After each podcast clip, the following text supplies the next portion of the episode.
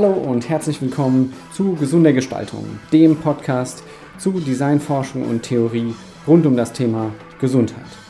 Mein Name ist Jonas Rehn, ich bin Designforscher und trage hier zusammen Theorien, Ansichten, Perspektiven und auch Persönlichkeiten rund um die Themen der Gesundheitsförderung durch alle Arten der Gestaltung.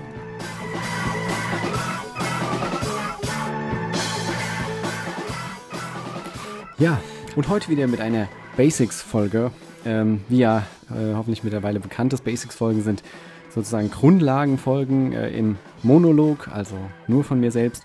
Und die behandeln ähm, meist ein konkretes Thema, was auch für andere Folgen äh, immer wieder relevant sein kann. Und ähm, heute gehe ich äh, einem ganz interessanten Thema nach, nämlich ähm, im Grunde auch einem persönlichen, weil ich hatte äh, vor kurzem Geburtstag gehabt tatsächlich und ähm, eines der Geschenke, die ich bekommen habe, war eine Fitnessuhr oder ein Activity Tracker, je nachdem, äh, wie man das nennen mag, oder auch Smartwatch. Ähm, unterm Strich ist ja alles so ein bisschen damit verwoben. Und äh, diesen äh, Fitness-Tracker, diese Activity-Tracker, ähm, das habe ich jetzt mal zum Anlass genommen, äh, dazu so ein bisschen eine Folge zu konstruieren. Und das ist deswegen eine Basics-Folge, weil wir viele Aspekte des Trackings, viele Aspekte ähm, dieser Interaktion mit diesem interaktiven Produkt, ähm, glaube ich, immer wieder in Folgen hatten und auch haben werden. Und ähm, ja, wir, wir nähern uns sozusagen zwei Themen hierbei, nämlich einmal der Technologie, empirischer Verfahren, wie sozusagen Messwerte durch digitale Technologie erhoben und genutzt werden können. Und in der eher konzeptionellen Weise betrachten wir hierbei auch, äh, was das Ganze für das Design bedeutet. Also wie wir zum Beispiel damit Gesundheitsverhalten beeinflussen können, was dabei auch die Grenzen sind und wie so äh, zum Beispiel Konzepte wie äh, die Persuasive Technology hierbei genutzt werden können.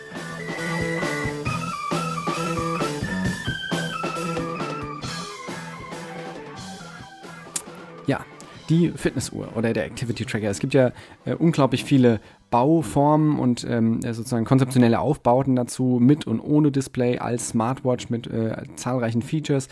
Ähm, und was ich heute nicht machen werde, ist ähm, verschiedene Modelle voneinander zu unterscheiden äh, oder hier explizit Namen zu nennen. Ich werde auch nicht äh, den Namen meiner Watch nennen, ähm, sondern ich gehe hier primär auf die Parameter ein und betrachte hier so ein bisschen, was, was können wir eigentlich mit den Parametern machen.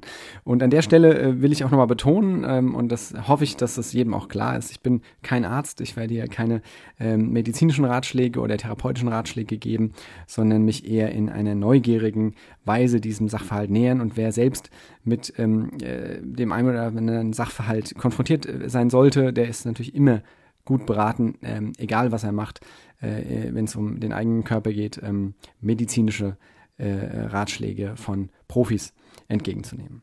Das nur sozusagen als Disclaimer, weil äh, man sich natürlich mit solchen Messwerten immer nah an äh, medizinischen, therapeutischen äh, Fragestellungen ähm, nähert.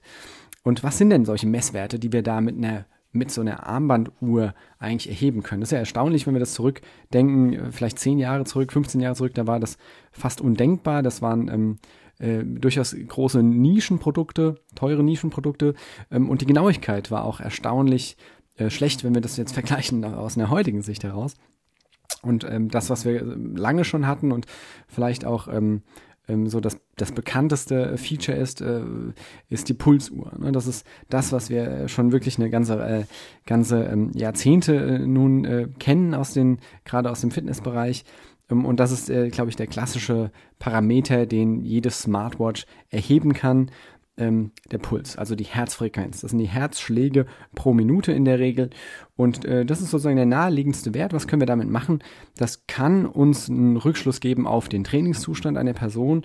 Ähm, häufig gucken wir uns da den Ruhepuls an. Also wenn wir uns jetzt ein paar Minuten mal hinsetzen, ohne eine große physische Aktivität, ähm, welchen Puls wir dann haben, äh, das kann Ausschluss äh, darauf geben, wie gut wir ähm, gerade bei Ausdauersportarten trainiert sind. Und da fängt auch schon wieder die Unschärfe an, denn ganz viele andere Parameter werden einen Einfluss darauf haben, wie uns äh, sozusagen welchen, welchen Puls wir in dem Moment haben. Denn allein eine emotionale Belastung in dem Moment, ein stressiger, stressiger Gedanke, kann hierbei schon den Puls in die Höhe treiben lassen. Das ist, glaube ich, naheliegend und jedem auch aus der eigenen Erfahrung bekannt. Und genauso ist es ja auch, ähm, wenn wir einfach stressige Belastungen auch physischer Art haben, dann, dann muss der Puls in die Höhe gehen in aller Regel, zumindest in einem gesunden Organismus, weil wir leistungsfähiger sein müssen, weil wir mehr Energie bereitstellen müssen, in die Zellen, mehr Sauerstoff in die Zellen bringen müssen. Ähm, und das ist eigentlich, würde ich sagen, auch der Hauptnutzen von dem Parameter Puls, nämlich, dass wir zum Beispiel gewisse Abläufe, vor allem wenn es um sportliche Aktivitäten geht, ähm, einordnen können. Und gerade wenn wir uns in den sogenannten aeroben oder anaeroben Bereichen bewegen wollen, das heißt sozusagen über die Laktatschwelle gehen wollen und einen gewissen Trainingseffekt erreichen wollen, je nachdem, was eben das entsprechende Trainingsziel äh, hier ist, ähm, kann ein Puls, ähm, die Herzfrequenz ein wichtiger Parameter sein. Er gibt aber als solchen sozusagen äh, keine allgemeine Aussage, sondern er bezieht sich in aller Regel auf den situativen Zustand dieser Person im Kontext der jeweiligen Belastung, im Kontext des jeweiligen ähm, Geschehens, was hier passiert in der Regel. Und da gehen wir noch ein Stückchen weiter. Es gibt ähm, noch einen interessanten Wert, der äh, auch mit Puls beginnt, äh, sozusagen, und der tatsächlich auch bei meiner Uhr ähm, angeboten wird, nämlich die Pulsoximetrie oder auch die Messung des ähm, Blutsauerstoffs. Ähm, und das ist ein ganz spannender Wert, zumindest technologisch gesehen, wie ich finde, denn tatsächlich wird hier der, ähm, der Hämoglobinwert gemessen, nämlich ähm, wie viel wie viel Prozent äh, des roten Blutfarbstoffs äh, mit Sauerstoff angereichert ist. Und das ist im Endeffekt, ähm, gibt das eine Information dazu, wie gut unsere Lunge in dem Moment arbeitet. Und ähm, ich glaube, rückblickend ähm, kennen wir das so ein bisschen, zumindest äh, der eine oder die andere vielleicht aus ähm, der, der Zeit, in der ähm, das Coronavirus besonders intensiv krassierte, ähm, dass das ein ähm, entscheidender Wert war in der Intensivmedizin, um zu gucken, sozusagen, wie der Organismus hier ähm, äh, damit zurechtkommt. Und wenn nämlich dieser Wert der Sauerstoffsättigung zu niedrig ist, dann haben wir ganz schnell ähm, sehr äh, akute Gesundheitsprobleme. Das heißt, ähm, der Wert ist eigentlich vor allem in der Intensivmedizin relevant, aber wir kennen ihn auch im Alltag in, äh, im Bereich chronischer Erkrankungen, nämlich äh, wenn wir uns den Schlaf anschauen. Gerade Apnoe-Patienten, also Menschen, die, bei denen der ähm, Atem kurzzeitig oder auch tatsächlich etwas länger aussetzt im Schlaf, äh, die nutzen schon eine ganze Weile solche Pulsoximeter, um ähm, das zu tracken. Und hier gibt es auch tatsächlich ähm, Systeme, die Alarm schlagen, die äh, Patienten dann wecken, um eben ähm, ja, gefährliche Schäden zu vermeiden. Das heißt, es gibt durchaus gerade ähm, sozusagen pathologisch bedingte äh, Begründe für so eine Pulsoximetrie. Ähm, der Wert bei einem, bei Kindern und jungen Menschen liegt, äh, sollte meistens knapp unter 100 liegen und ältere Menschen, kranke Menschen, äh, zum Beispiel bei Mukoviszidose, ähm, äh, kann der Wert auch um die 90 liegen. Der Zielwert, äh, den wir hier anschauen, das ist, glaube ich, immer wichtig, wenn wir uns über Tracker unterhalten, ähm, der Zielwert muss immer individuell betrachtet werden. Das heißt, wir müssen immer ganz viele Rahmenbedingungen verstehen. Das ist beim Puls ja nicht anders und hier natürlich umso stärker. Ähm, und ähm, da kann man sich durchaus fragen, ne, was, was ähm, nutzt mir als der Wert in meiner äh, Fitnessuhr, äh, wenn ich ein ähm, einigermaßen, in Anführungszeichen, gesunder Mensch bin und ähm, hier einfach ja, das Feature habe und, und inwiefern kann ich das nutzen. Ähm, und da kann man sich durchaus drüber streiten, was jetzt hier der Vorteil ist in der Alltagspraxis und auch die tatsächlich auch die Genauigkeit. Denn ähm, der Wert kann durch zahlreiche Faktoren gesteuert werden. Zum Beispiel, wer eine Zigarette geraucht hat ähm, und äh, der wird sehen, dass sich hier die pulsoximetrischen Werte ähm, enorm verändern und das muss nicht an der, rein an der Sauerstoffsättigung liegen, ähm, sondern einfach, weil der, weil der Wert, die, die, äh, das Verfahren hierbei verfälscht wird. Das heißt also, das ist ein Parameter, für den habe ich im Moment in meinem Fall gar keine äh, konkrete Verwendung. Es ist ganz interessant, das zu nutzen, aber ähm, äh, im Alltag wird mir das keinen großen Vorteil bringen, in aller Regel. Ein anderer Wert, der auch mit ähm, mit dem Herz äh, oder dem, dem, der Herzfrequenz äh, zusammenhängt, den finde ich besonders beachtenswert und der hat auch für die gesundheitsfördernde Gestaltung eine ganz erhebliche Bedeutung, nämlich die sogenannte Herzratenvariabilität, Heart Rate Variability oder kurz auch HRV. Und was bedeutet das? Ähm, man kann es eigentlich schon ableiten aus den drei äh, Wortbestandteilen, nämlich Herzrate und Variabilität. Die Herzrate ist ja die Herzfrequenz, wenn man so will. Du dusch, du dusch, ja, das ist die Herzrate. Und was ähm, man manchmal unterschätzt, ist, dass unser Herz ja selten wirklich super präzise im gleichen Beat schlägt. Ja, sondern es ist, ähm, es hat durchaus eine, eine Variabilität. Ja? Nämlich, es ist nicht immer, ähm, was weiß ich, 500 Millisekunden und dann wieder genau 500 Millisekunden bis zum nächsten Schlag und wieder 500 Millisekunden bis zum nächsten Schlag, sondern da gibt es eine gewisse Dynamik und natürlich, wenn ich jetzt vom Sitzen mich hinstellen würde, dann würde diese Frequenz schneller werden. Das heißt, hier haben wir eine Bewegung in der Frequenz. Aber selbst wenn ich hier sitzen bleibe und nichts tue, dann äh, wird nicht jeder Schlag äh, dem nächsten in seinem Abstand exakt gleichen. Und dieser Abstand von einem zum anderen Schlag, also von Duduf bis zum Duduf, diese Länge, diese Zeitspanne, und zwar die Veränderung von der einen Zeitspanne zur nächsten, das ist die sogenannte Herzratenvariabilität. Und warum ist das so interessant? Ne? Das ist ja total naheliegend, könnte man sich ähm, denken. Äh, klar, wenn ich mehr Belastung habe, dann muss ich eben, äh, passt sich die Herzrate an und äh, äh wenn ich weniger habe, eben ebenso im umgekehrten Bereich. Aber tatsächlich ist es so, dass je gestresster wir sind, und das hat einige äh, so, äh, biologische äh, Gründe, auf die ich jetzt nicht im Einzelnen eingehe, aber wenn wir gestresster sind, ist der Organismus in einem Zustand, das hat auch viel mit Anspannung zu tun, ähm, dass diese Herzrate relativ gleich ist. Also je angespannter wir sind, desto gleicher oder ähnlicher sind die Abstände der einzelnen Schläge, dieses Duduf, Duduf, Duduf. Und je entspannter wir sind, desto eher ist das Herz in der Lage, sich an gewisse Belastungen anzupassen und zwar besonders dynamisch. Das heißt, je entspannter wir sind, das kann man sich auch so ein bisschen vorstellen, alles ist weicher und auch diese Variabilität ist entsprechend größer, flexibler. Das heißt, die Herzratenvariabilität, also der Grad, wie variabel der Abstand zwischen den unterschiedlichen Herzschlägen ist, das ist ein Indikator darauf, wie stark wir gestresst sind. Und das finde ich durchaus einen sehr interessanten Parameter, den auch zunehmend viele Activity Tracker haben. Ähm, man kann sich hier auch so ein bisschen ähm, darüber streiten, wie akkurat die sind, aber im Allgemeinen werden die oft genutzt, gerade auch für App-eigene ähm, ja, Stressreduktionsprozesse äh, und Tracking, die so ein bisschen so einen Gesundheitsscore herausgeben. Da wird oft die Herzratenvariabilität als eine entscheidende Parameter genommen. Und ich kenne das selbst aus ähm, äh, Dienstleistungsangeboten der, der Prävention, der Gesundheitsprävention, wo neben anderen auch und da tatsächlich mit ein bisschen äh, komplexeren Instrumenten ähm, die Herzratenvariabilität gemessen wird und äh, daraus ähm, eine Schlussfolgerung gezogen wird, neben anderen Parametern zur individuellen, auch mittelfristigen Stressbelastung von einem Menschen. Also das ist ein Wert, den finde ich sehr, sehr spannend und ähm, da gibt es auch zahlreiche interessante Überlegungen äh, dazu, in, auf die ich jetzt nicht im Einzelnen eingehen kann, aber ähm, äh, das ist durchaus wert, sich mal genauer innerlich da äh, zu vertiefen. Und vielleicht fast ebenso komplex oder eigentlich ein bisschen komplexer ist noch ein anderer Wert, den auch meine Uhr in, in, ähm, in gewissen äh, äh, Tiefe leisten kann, nämlich äh, sie trackt Schlaf. Und ähm, vielleicht der ein oder die andere wird das wissen, ähm, Schlaftracken ist gar nicht so einfach. Ne? Da werden Bewegungsmuster, äh, Puls, Frequenz und andere Parameter gemeinsam miteinander verwischt, vermischt und irgendwann sagt die Uhr, okay, das ist jetzt ein Wert, der ist typisch für einen Schlaf. Muster. Und wer so eine Uhr genutzt hat, der wird äh, wissen, dass wenn wir manchmal sehr entspannt vor einem Fernseher hocken, dass das durchaus auch mal als Schlaf gewertet wird. Ähm, es ist trotzdem erstaunlich, dass oft äh, die Werte, zumindest äh, scheinbar, zumindest anekdotisch, äh, wie ich das aus Erfahrung kenne, äh, relativ gut funktionieren. Also auch wenn ich einen sehr aktiven Schlaf habe, wo ich mich viel bewegt habe, aber nicht wach geworden werde, wird das nicht als eine aktive, wache Bewegung wahrgenommen, sondern als eben ein, ein entsprechendes Schlafmuster. Und das, was sich hier getan hat, ähm, äh, finde ich nämlich sehr spannend, nämlich dass hier nicht nur Schlaf äh, dichotom als Schlaf und Nichtschlaf getrackt wird, sondern auch verschiedene Schlafphasen.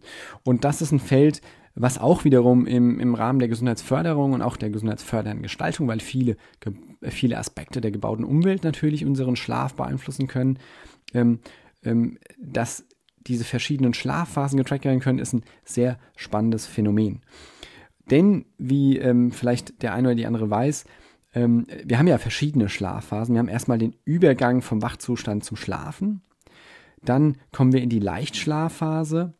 Wir haben eine Tiefschlafphase, in der wir sozusagen auch ähm, ähm, sozusagen verschiedene ähm, Prozesse in unserem mentalen Apparat äh, reparieren auch. Und wir haben die sogenannte REM-Schlafphase, also die Rapid Eye Movement Phase. Ähm, daher kommt übrigens auch der Name der, äh, der berühmten Band REM.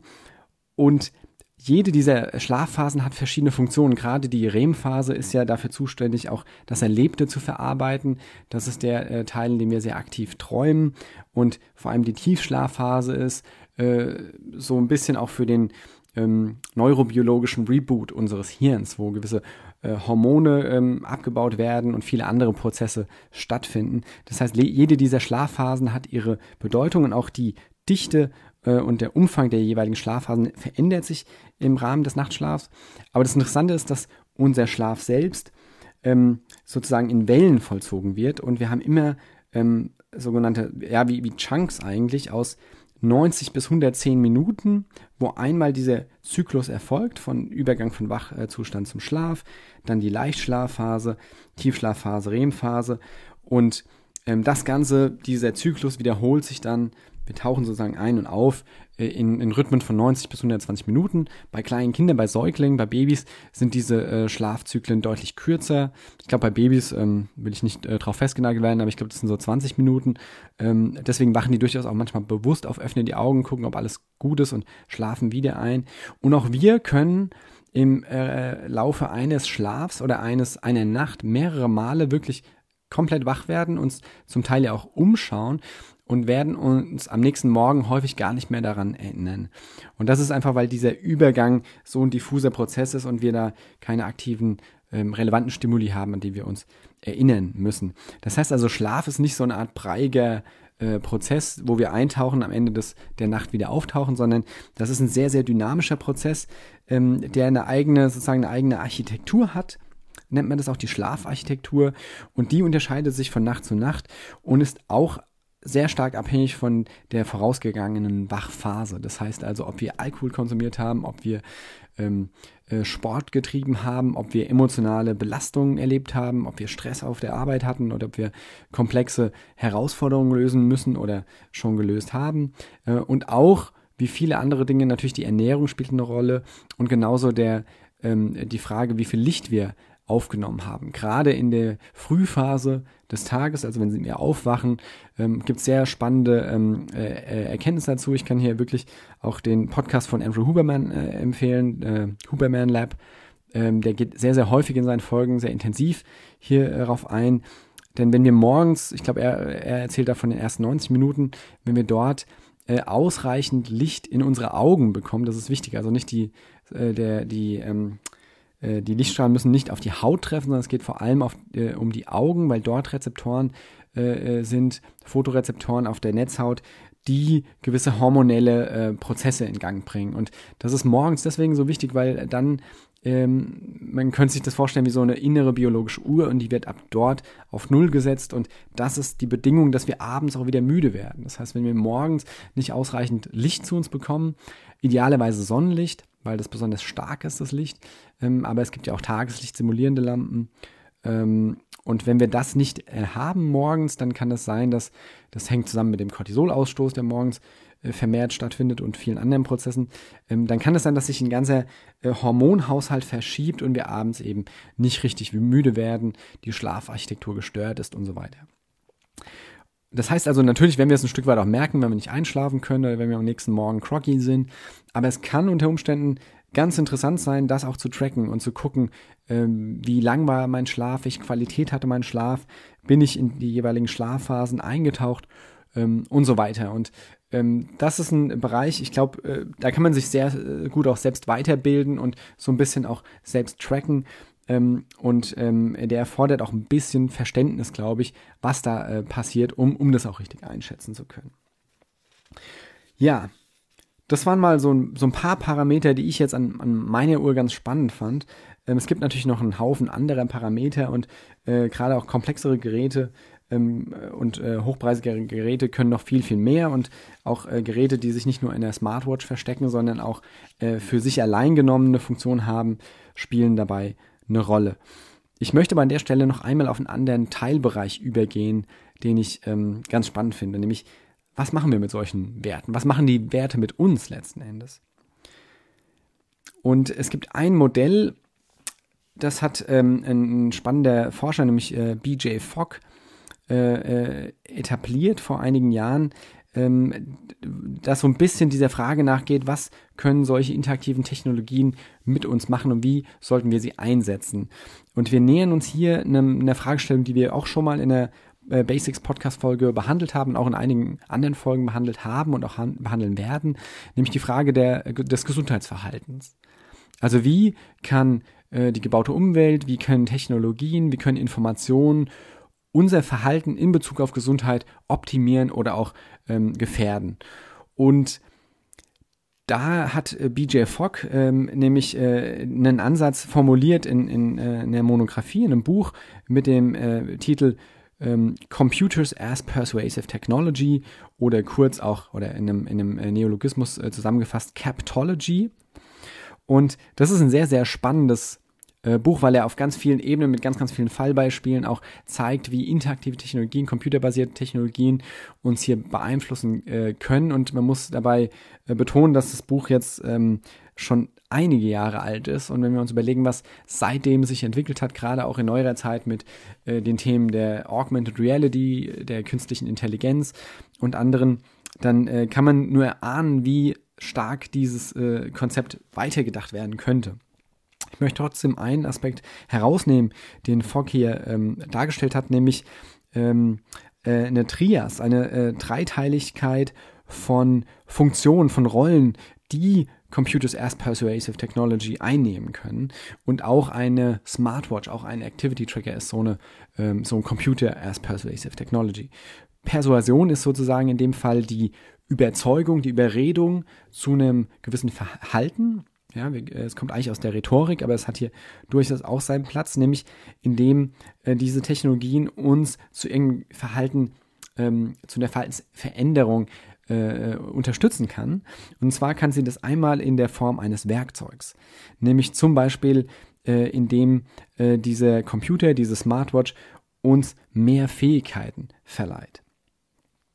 Es kann zum Beispiel für uns einfacher sein, ein gewisses Ziel zu erreichen, wenn eine Smartwatch uns unseren aktuellen, äh, äh, unsere aktuelle Herzfrequenz äh, mitteilt. Dann gibt sie uns damit auch Auskunft, in welchem Trainingslevel wir uns befinden, ob wir sozusagen im aeroben oder anaeroben Bereich äh, liegen ähm, oder andere Parameter, die für uns wichtig sind. Auch wenn wir hier äh, äh, an re medizinische Rehabilitation denken, dann kann das für Herzpatienten ein ganz, ganz wichtiger Parameter sein und der kann uns Sicherheit geben, der kann uns ähm, auch äh, zu einem effektiveren Training beitragen und diese Erfolge, die wir daraus ableiten können, die können uns dazu äh, äh, verhelfen, äh, unser Gesundheitsverhalten nachhaltig auch zu verändern, beziehungsweise die Verhaltensveränderung auch beizubehalten.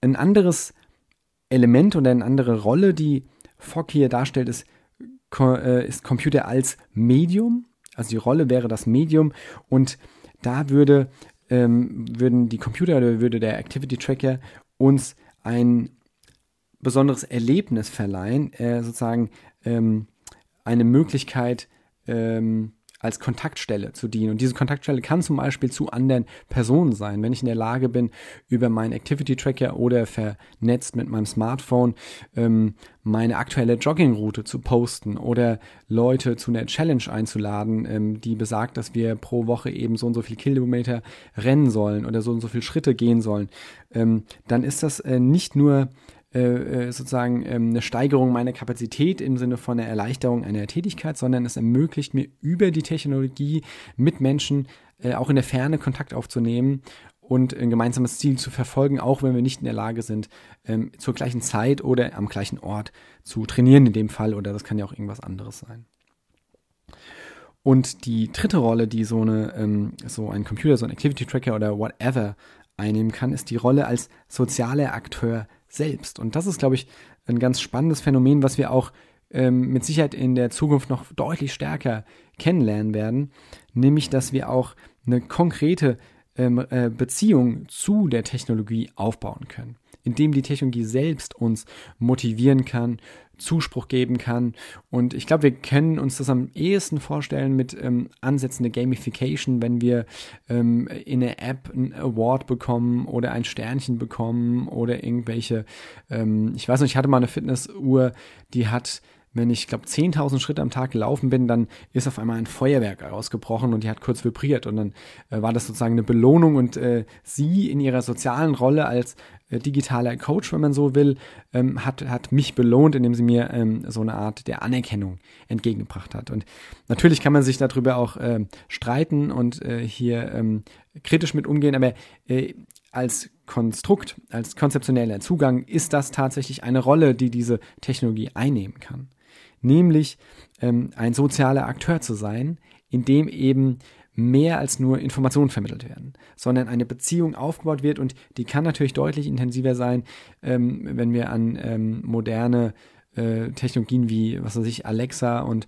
äh, wie sie alle heißen, denken, die uns ähm, direkt anreden können, wenn wir an KI-gestützt Verfahren denken, die uns tatsächlich ähm, auf unsere jeweiligen Befindlichkeiten eingehen können und hier unmittelbar auch in fast einer humanoiden Gestalt mit uns interagieren können, dann nähern wir uns immer stärker dem, was wir auch im allgemeinen sozialen Miteinander als sozialen Akteur wahrnehmen. Und selbstverständlich sind mit allen drei Rollen äh, auch Risiken und Gefahren verbunden und ich möchte an der Stelle auch gar nicht den ethischen Diskurs öffnen, der sicherlich geführt werden muss, äh, auch äh, je, ähm, je immersiver diese Technologien gestaltet werden. Aber aus einer gestalterischen Sicht heraus ähm, ist, glaube ich, diese Differenzierung der drei Rollen, die ja auch parallel äh, ähm, genutzt werden können, ähm, ein, ein, ganz interessanter Zugang, wie ich finde. Ja, das ist sozusagen meine, meine äh, Smartwatch, meine Activity Tracker ähm, als äh, Werkzeug, als Medium und auch als sozialer Akteur sicherlich. Ähm, ich habe mir erst vor kurzem ähm, bekommen, von daher ist es äh, durchaus noch ähm, unklar, inwiefern er hier mein Gesundheitsverhalten so maßgeblich beeinflussen wird. Ich möchte aber auch nochmal zwei Punkte sozusagen zum Abschluss in, in die Diskussion hier mit einwerfen und freue mich auch auf äh, Feedback äh, der Zuhörerschaft dazu oder auch Gedanken, die das so ein bisschen weiterführen.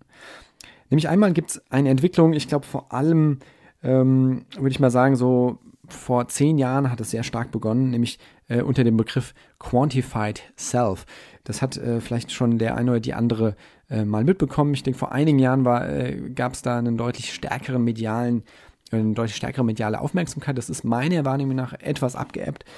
Aber was wir hier sehen, ist, dass ähm, eine Bewegung, die Quantified Self-Bewegung, die Veranstaltungen in 35 Ländern weltweit und in rund 130 Städten ähm, organisiert, äh, das zentrale Ziel haben, einen Erkenntnisgewinn unter anderem zu persönlichen, gesundheitlichen, aber auch sportlichen und gewohnheitsspezifischen Fragestellungen zu erzielen.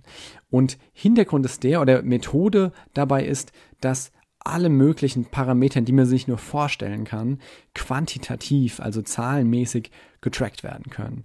Und zwar in einem unglaublich großen Umfang, je nachdem, ähm, mit wem man es da zu tun hat. Und ähm, da gibt es ja ganze äh, äh, Workshops und Meetings und Online-Foren und Netzwerke, die sich diesem Thema nähern. Und es ist sozusagen das, was wir an unserer Armbanduhr haben, die, äh, der Activity Tracker ähm, ins, ins äh, ich möchte fast sagen, ins Extrem getrieben, aber der Hintergrund ist wirklich der, dass wir ähm, das sozusagen maximal ausreizen und überlegen, was können wir alles tracken und was können wir dabei ableiten. Und oft werden hier auch Korrelationen äh, gezogen zwischen Schlafqualität und was weiß ich, Nahrungsaufnahme, äh, Anzahl der sozialen Kontakte und wie auch immer. Also wir können ja äh, unser ganzes Leben tracken und viele äh, Prozesse hieraus äh, sind in der Quantified Self-Bewegung in unterschiedlichem Ausmaß zu erkennen. Und da gibt es ähm, Menschen, die das mit einer sehr großen Expertise betreiben, andere, die das äh, vielleicht mit einer etwas weniger großen Expertise betreiben. Ähm, aber ich finde es ein sehr spannendes Phänomen, weil es ein, ähm, der Versuch ist, seinen Körper und Zusammenhänge besser zu verstehen. Natürlich ähm, ist es stark verbunden mit äh, zahlreichen Kritikpunkten. Ähm, ganz klassisch, vor allem im deutschsprachigen Diskurs, glaube ich, ist Datenschutz äh, ein Thema. Natürlich, was passiert mit den Daten? Wie gehen wir damit um? Ähm, welche Daten sollten wir überhaupt erheben und in digitalen Medien festhalten und, und äh, auf der Cloud speichern? Ähm, aber in der, in der Praxis ist ein Kritikpunkt häufig auch die statistische Genauigkeit, auch das Suchtpotenzial, also wie stark verhaften wir uns sozusagen mit diesen Parametern, die wir messen und klammern uns an quantitative Ergebnisse, die letzten Endes ja auch nur eine gewisse Aussagekraft haben. Und ein Punkt ist äh, wahrscheinlich auch die ähm, sozusagen nicht nur die statistische Genauigkeit im, im Sinne der Ermittlung, sondern auch, was wir davon ableiten können. Denn wir messen hier ja immer den Einzelfall, setzen daraus äh, Korrelationen und äh, vermuten hier gewisse Zusammenhänge, ähm, die unter Umständen gar nicht so leicht abbildbar sind. Denn wenn wir es uns genauer angucken, kann es hier eine Scheinkausalität geben und der tatsächliche Grund, warum sich irgendwas verändert hat, liegt ganz woanders.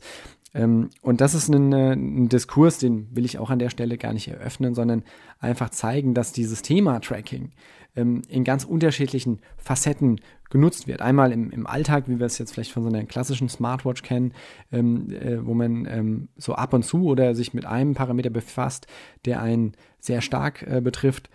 Und äh, wir haben Bewegungen, die das ähm, sozusagen auf die Spitze treiben und hier maximale Erkenntnisse generieren wollen.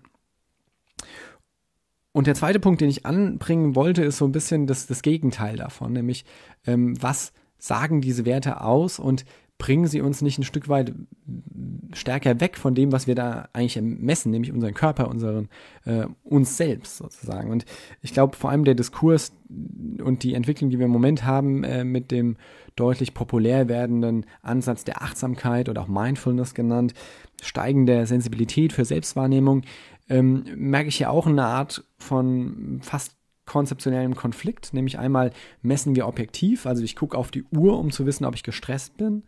Ähm, und gleichzeitig gibt es ja eine Reihe von Methoden, wie ich selbst an mir ohne Tools erkennen kann oder in mich hineinfühlen kann, ähm, ob ich gestresst bin oder andere Parameter auch, ähm, die mir vieles über mich selbst aussagen können.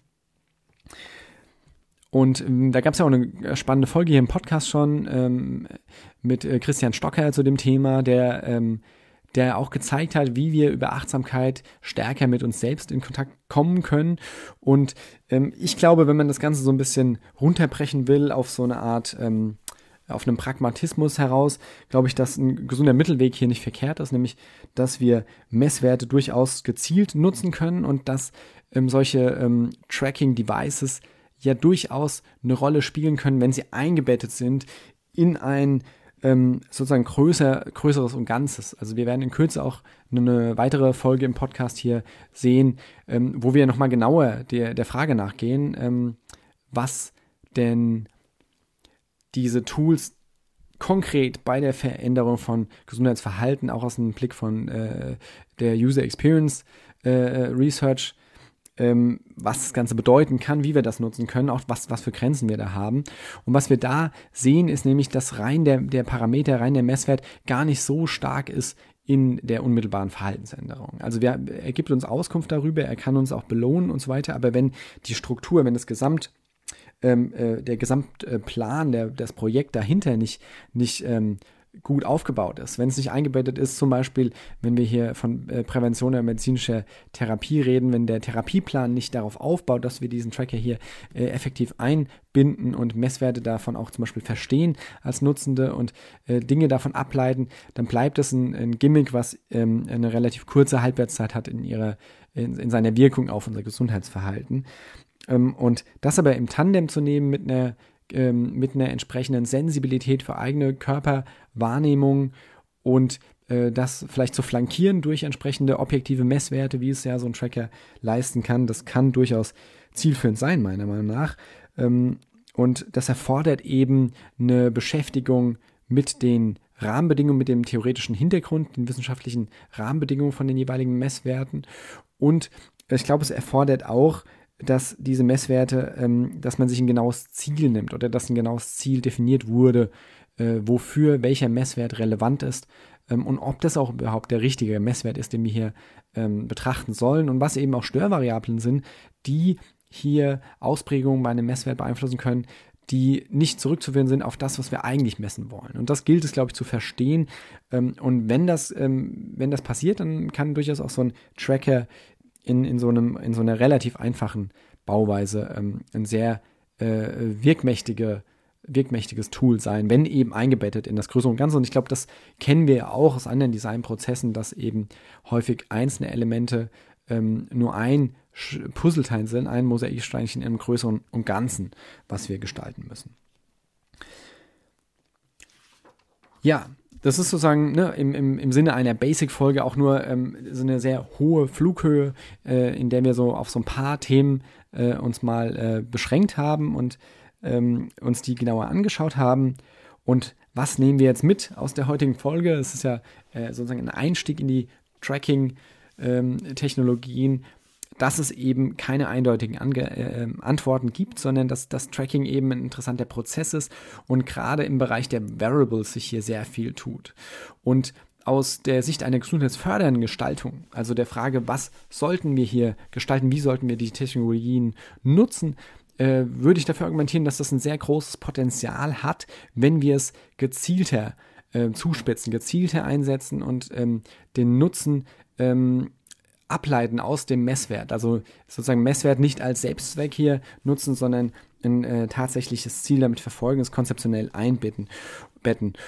Und wir finden hier eine ganze Reihe an spannender Tracking-Tools, die wir neben dem, was wir im Moment in der Fitness äh, oder in der Welt der Fitnessuhren oder der Activity-Tracker sehen, nämlich ähm, natürlich gibt es auch eigene Geräte, die nur Schlaf messen, die das deutlich äh, komplexer tun und deutlich ähm, sozusagen genauer machen. Die werden zum Teil ja auch nicht nur am, äh, an, äh, am Arm getragen, sondern auch ähm, wirklich auch als Stirnband und so weiter.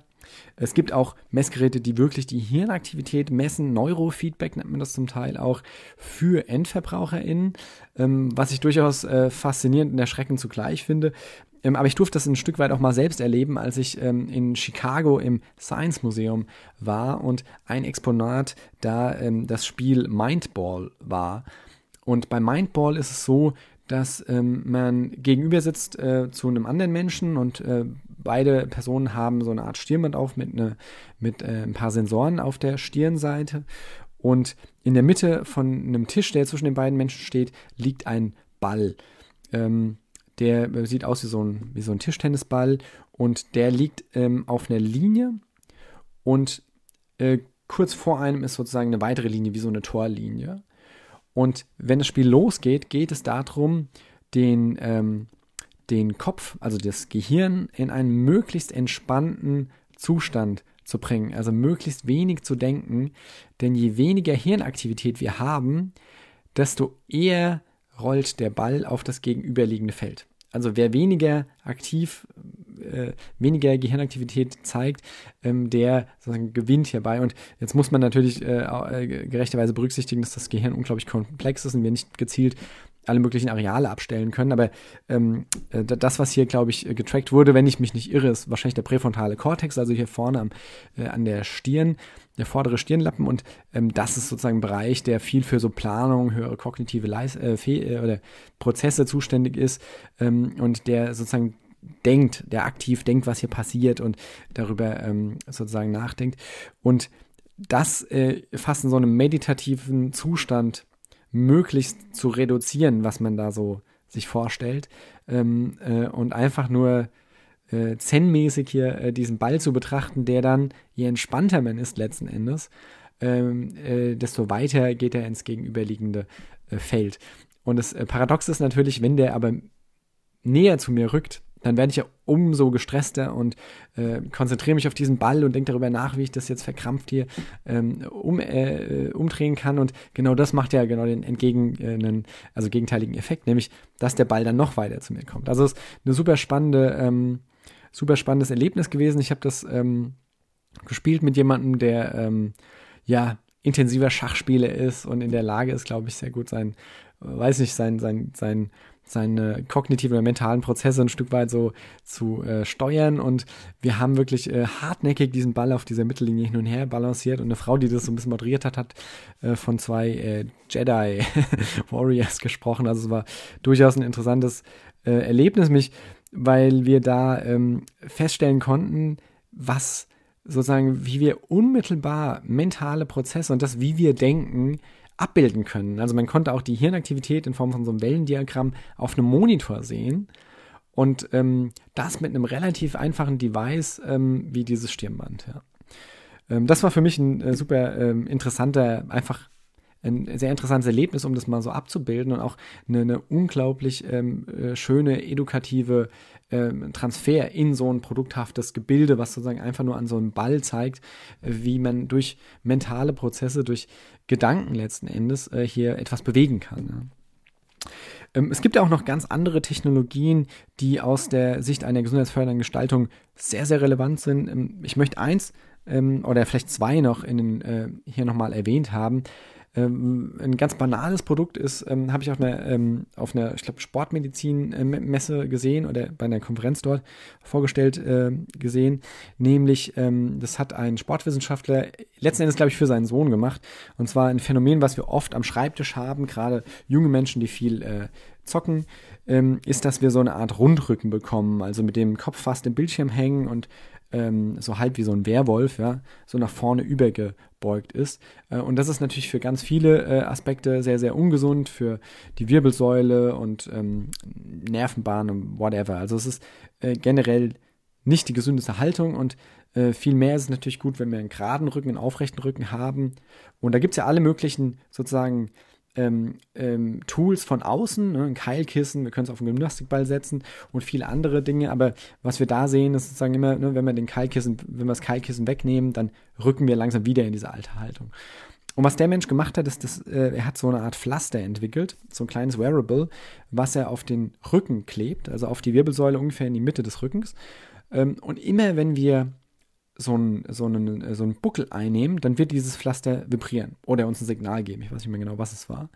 Äh, was uns sozusagen ähm, erinnern soll, gerade sitzen. Und das ist ein bisschen, ne, kann man sich vorstellen, relativ eigentlich eine relativ banale Technologie. Man fragt sich, was soll das? Ähm, aber was er zeigen konnte, ist, dass wenn man das, ich glaube, zwei Wochen hat er das äh, durchgezogen, wenn man das täglich nutzt bei dieser Art von Arbeit, ähm, dann ist der Effekt, dieser, dieser ähm, Gewöhnungseffekt so stark, dass die Körperhaltung gleich bleibt, also aufrecht bleibt, auch wenn man das nicht mehr verwendet. Das heißt also, man ist konditioniert auf eine gerade Körperhaltung durch dieses Tool. Ich fand es eine ganz spannende Herangehensweise, natürlich ein bisschen vielleicht auch eine Art Holzhammer-Methode, wenn man es genau betrachtet, aber ähm, äh, es hat zumindest äh, im Rahmen dieser Studie einen effektiven Erfolg gezeigt. Und ein anderes Tool will ich noch äh, erwähnen, was ich vielleicht auch äh, in die Shownotes packen kann nämlich ähm, tatsächlich für eine, für eine ganz ernstzunehmende äh, und oder sehr, sehr ernste Krankheit, nämlich Asthma. Und ein ähm, Aspekt gerade bei ähm, Kindern und Jugendlichen, die Asthma haben, ist, dass der Asthmaanfall selbst äh, aus einer psychischen Sicht heraus unglaublich belastend ist, weil wir es ja hier mit Todesangst zu tun haben. Es ähm, ist ja eine Art drohende Erstickung und natürlich gibt es da Asthma-Sprays, die man dann einnimmt und alles ist gut und man ist äh, sicher und es ist ja auch ein ähm, ähm, die Medizin hat sich in dem Bereich natürlich auch sehr weiterentwickelt, aber nichts, äh, nichtsdestotrotz ist es so, dass dieser Moment der Atemnot erst erlebt werden musste, bis dieses Spray zum, äh, zur, äh, genutzt wurde und äh, Erleichterung eintraf. Das heißt also, Asthma und gerade für Kinder und Jugendliche ähm, ist äh, in dem Fall immer die Situation gewesen, in unvorhersehbaren Momenten dieses Gefühl von Atemnot und Todesangst ähm, äh, oder, oder Vorstufen davon zu erleben. Und ein äh, ganz spannendes äh, Wearable wurde jetzt vor einigen Jahren entwickelt, äh, was ich auf der Medica, Medizinproduktemesse, ähm, sehen durfte. Das ist ähm, äh, ein Pflaster, was wir uns, ich glaube, auf die Brust kleben, relativ klein, relativ leicht äh, und das verbunden ist mit einer App. Und das Faszinierende ist, dass dieses Pflaster anhand, also Pflaster, sage ich jetzt, ist ein Wearable, was wir sozusagen am Körper tragen, ähm, durch die Atemfrequenz, die Atemweise, durch äh, den Puls und andere Parameter, die Details dazu kenne ich jetzt auch nicht, ähm, ist diese App in der Lage, einen bevorstehenden Asthmaanfall zu identifizieren, bevor er stattfindet. Also der Körper zeigt Signale, die auf einen Asthmaanfall hindeuten, noch bevor dieser Anfall stattfindet. Und das heißt, er versetzt die Kinder und Jugendlichen, das ist äh, da die Zielgruppe gewesen, in die Lage, präventiv so ein Spray zum Beispiel zu nutzen oder andere Maßnahmen zu ergreifen, um nicht in diesen Asthmaanfall zu geraten. Das heißt also vor allem diese Stresssituation, diese, diese panikauslösende Situation wird vermieden, indem frühzeitig hier ähm, interveniert werden kann. Und die App hat natürlich noch eine ganze Reihe anderer Features und auch andere therapeutische Ebenen, die man hier betrachten kann. Ähm, und ein Element vielleicht kann ich noch hervorrufen, nämlich ähm, dass die App auch verbunden werden kann mit anderen Smartphones, zum Beispiel mit dem Smartphone der Eltern. Das heißt, ich kann mit einem ganz anderen Gefühl mein Kind auf dem Spielplatz äh, vier Straßen weiter spielen lassen oder wo, wo auch immer. Natürlich vorausgesetzt eben, dass es in dem entsprechenden Alter und die Rahmenbedingungen stimmen. Ähm, aber im Hinblick auf die Asthmaerkrankung ähm, sozusagen bin ich im Bilde und werde informiert, wenn hier ein solcher äh, Anfall vorliegt oder, oder äh, droht. Und kann hier auch entsprechend mich erkundigen, ist alles in Ordnung, kann vorbeischauen oder bin beruhigt, wenn ich tracken kann, dass äh, der Anfall eben nicht stattgefunden hat, weil hier eben präventiv interveniert würde. Das war für mich ein sehr spannendes Tool, weil es eben sehr, sehr gezielt ähm, in einer relativ pragmatischen Weise, äh, natürlich technologisch hochkomplex, ähm, hier eine Linderung für Patienten darstellt ähm, und dabei Technologie in einer ähm, ja, sehr, sehr ähm, ja, zielgerichteten und pragmatischen Weise anwendet. Ähm, und mit Blick auf BJ Fox Captology äh, drei Rollenmodell könnte man hier sagen, dass ähm, dieses Tool auch wiederum alle drei Rollen bedient, nämlich als äh, Tool tatsächlich agiert es, indem es mir ermöglicht, äh, mit, mit Asthma eben, wenn ich jetzt die Rolle dieses Jugendlichen einnehme, ähm, leichter zu arbeiten. Das äh, steigert meine Kompetenz im Umgang mit dieser Krankheit und schafft mir vielleicht auch stärkeres Vertrauen, mich in äh, Situationen zu begeben, ähm, äh, weil ich eben weiß, dass ich eben frühzeitig mit so einem Anfall eben umgehen kann. Es ist ein Medium, was zum Beispiel den Kontakt zwischen mir und meinen Eltern über diese oder in Bezug auf diese Krankheit ermöglicht und sozusagen Vertrauen äh, schafft und ähm, eine Verbindung zu meinen Eltern herstellt, also in Bezug auf diese Krankheit. Und, und das ist damit eng verbunden, es, es kann auch ein sozialer Akteur sein, in dem Sinne, dass diese App mich beruhigt. Ja? Diese App äh, sagt mir, ich passe auf dich auf, ich sage dir Bescheid, wenn so ein Anfall vorliegt. Und das sind sozusagen diese drei Rollen, die äh, BJ Fogg hier definiert und die, ähm, glaube ich, einen interessanten, ein interessantes analytisches Framework auch für solche ähm, Features und solche Systeme darstellt. Ja, das ist so ein bisschen der, der Rundumschlag, will ich fast sagen, ähm, mit dieser Basics-Folge, um so ein bisschen die Thematik Tracking, Self-Tracking, ähm, Technologie in dem Bereich zu eröffnen. Und ja, wir könnten hier noch deutlich tiefer einsteigen, auch in die Frage von KI, wie solche Devices lernen können, was Lernen, maschinelles Lernen hierbei bedeuten kann und was es dann auch mit unserer Interaktion damit auf sich hat. Ähm, das ist vielleicht ein Thema, was wir auch nochmal in der folgenden Folge, vielleicht auch mit einer entsprechenden äh, äh, zusätzlichen Expertise äh, mal diskutieren können. Ähm, bis dahin bleibt es erstmal äh, bei diesem Thema soweit und ich würde mich freuen, wenn hierzu äh, eine Rückmeldung kommt, äh, vielleicht eigene Erfahrungen, vielleicht auch äh, wissenschaftliche Bezüge. Hier gibt es ja einen Wust an ähm, auch äh, verschiedenen Disziplinen, die sich mit diesen Themen befassen, äh, aus technologischer Sicht, aus äh, psychologischer Sicht und vielen anderen Disziplinen auch. Ich hoffe, das war äh, interessant und lehrreich und ja, wer generell in äh, interessante Themen hat oder Fragestellungen oder Impulse, der kann sich gerne melden ähm, und kann äh, hier sozusagen Ideen liefern und gerne gehe ich dann darauf ein und äh, konzipiere eine der folgenden Folgen dann zu diesem Thema. Bis dahin, alles Gute. Tschüss.